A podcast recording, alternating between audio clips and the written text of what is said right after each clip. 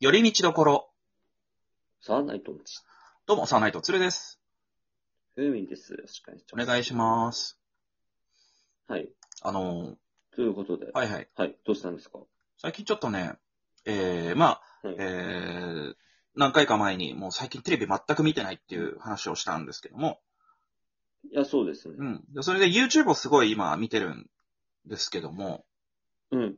最近その中で、めちゃめちゃ見るようになった動画があって、うん。西村博之さんってご存知ですか？ほうん。あの、2チャンネルというね、えーはい有名な掲示板サイトを作った方なんですけども、う。はい。で、今結構その、ね、多分テレビの方でもニュース番組とかで、えーうんコメンテーターとして、うん。はい、出席していて、いろいろその政治だったり、そのニュースについていろいろと自分の意見というか、いろいろ述べてる方だと思うんですけど、最近その方の、結構、まあ、ツイッターでも多いのが、その方何が面白いって、うんえーうん。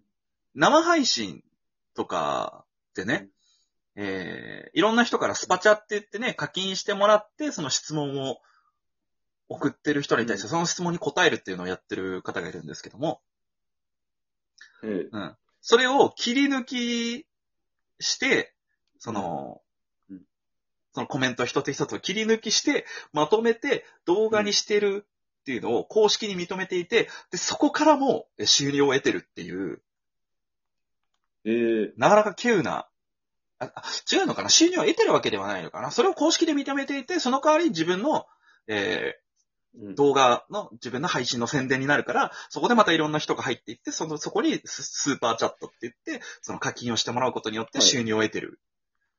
っていう。まあ、それ以外にも多分いろんなね、多彩な方なんでいろんなことで、えー、稼がれてる方だと思うんですけども、そんな方が、その、いろんなね、アメバのニュース番組だったりとか、えー、他のテレビ、過去のテレビ番組のニュースだったり、議論系の討論系の番組とかで、もうすこの人ね、すごい論破する力がすごいの。おー、うんおー。それをちょっと見てしまるんですよね。はい。で、なんで見てるかっていうと、僕、あの、結構根がね、多分、クソ真面目な方なんで、うんうん、結構間違ってたり、その、誰かの発言で間違ってたりおかしいなって思うのはすごい気になってしまうことがあるんですよ。はいはいはいはいで、こういうそういうね、討論系の番組って、あの、楽しむ、楽しみ、二種類の楽しみ方をしてる人がいると思ってて、一つは、えー、その、討論で熱くなってヒートアップして、その、大人、大の大人が、うわーってうん、盛り上がってる。はいもしくは、もう本当に圧倒的に論破されて、ざまあみろ、うん。ああ、すっきりしたっていう、そういう外、側の部分で、はい。えー、楽しむ人。うん。で、もう一個は、あの、うん。ちゃんと、正確、その討論の中でその人たちの意見や情報を聞いて、うそこで自分の見識、知識を、えー増やして、自分もよく考えるようにするっていう楽しみ方うん。っていうのがあって、僕どっちかっていうと後者なんですよ。はい。でそういう意味で、はいはいはい。で、その討論系の番組で、僕の中で、ちょっと邪魔だなと思うのが、うん。えっ、と、ね、その、実際の情報うん。と、えー、情報、事実、自分が、えー調べた資料、プラス、そこに自分の考えっていうのをぶつけるのが討論じゃないですか。まあそうですね。これを自分の、と、自分の意見をぶつけるときに、結構多いのが、8、9割、感情論になってしまってる人。あー、ありますね。そうそうそうそう。自分の意見を通したいがために感情が、えー、前に出すぎてうん。しまっている人。はい。そういう人たちに比べて、ひろゆきさんって、もう、す、なんかもううん、100%、知的感情というのを抑えてるんじゃないかなってぐらい、めちゃめちゃ冷静なんですよ。ほう。そうだから相手の言ったことに対して、その、これってなんでそうなんですか？とか、それって正確じゃないですよね。それってあなたの感想ですよねっていうのをめちゃめちゃ淡々と突き刺していくっていう。ほう。そこに僕すごい感心しちゃうんですよね。はいはいはい。うんその感情に振り回されてないなっていう。うーん。うんこの人が、えー言う、その、番組とかで討論を聞いてると、すごいなと思ったのが、結構、適当言う人が多いんですよ。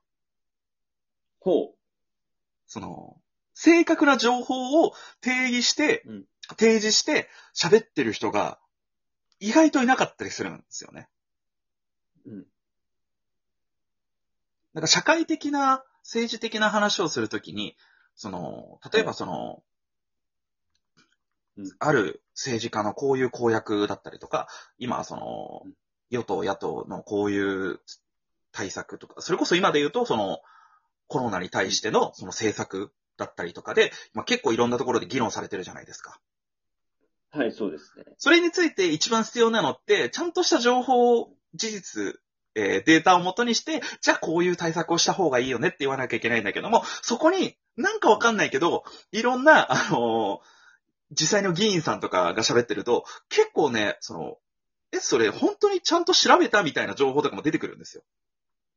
はいはいはいはい。そこをめちゃめちゃ的確について、追い詰めていくっていうひろきさんがいらっしゃって、ええまあ、時にはちょっと、もうなんだろうね、サイボーグじゃないけども、ちょっと、冷徹すぎ品っていうぐらいまで追い詰める時もあるんですけども、おー。でもすごい、そのひろきさんの言っていること、質問していることが、ものすごい、うんその、理にかなっていて、すご、その、論破してざまあみろのスッキリじゃなくて、疑問点が解消されてスッキリすることが多いんですよ。ああ、なるほど。うん。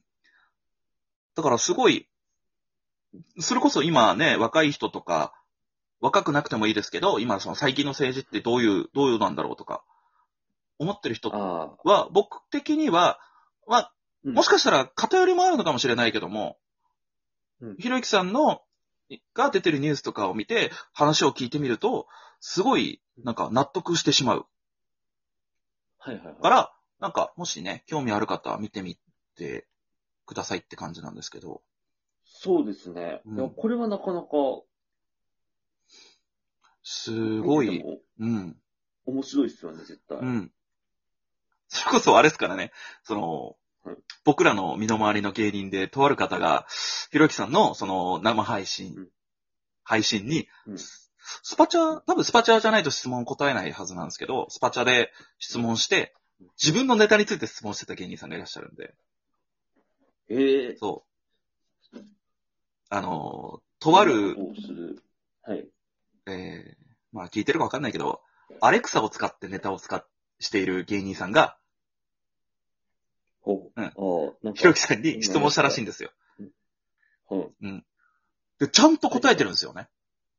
ええうん僕はアレクサって漫才をしてるんですけども、どうしたら売れ、ね、え売れますかじゃないけども、みたいな。な質問をね、ひろゆきさんに質問するっていうのがまた面白いけども、うんそしたらそこにひろゆきさんの返しが、アレクサって今、全世界で使われているものうんうん。なんであれば、やっぱ全世界の人が見れるコンテンツ要素がありますよねっていう。うんだったら、例えば、その自分のネタの動画に字幕を、英語の字幕をつけて、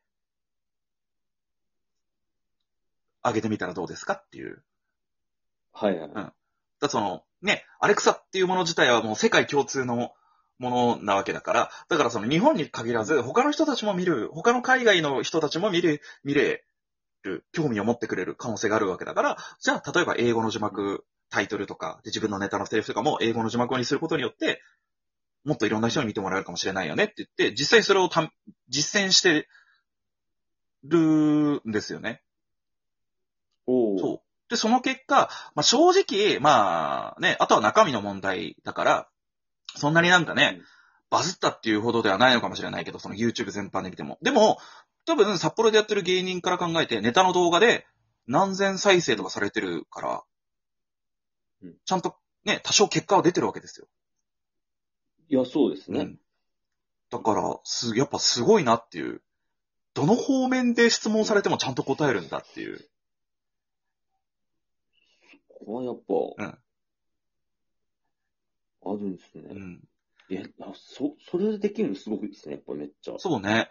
その、ひろゆきの部屋、切り抜きっていうタイトルの動画チャンネルで、えーその今までの生配信の、えー質問に答えてるところが切り抜きで動画にアップされてるんですけども、あとは論破集みたいなのもあるんですけども、まあ、論破集っていうのは僕どっちかっていうとその感情的になって、その取り乱してる人たちをあんまり見たくないんで、うんあまり見る、見ないようにしてるんですけど、ただひろゆきさんのそういう、はい。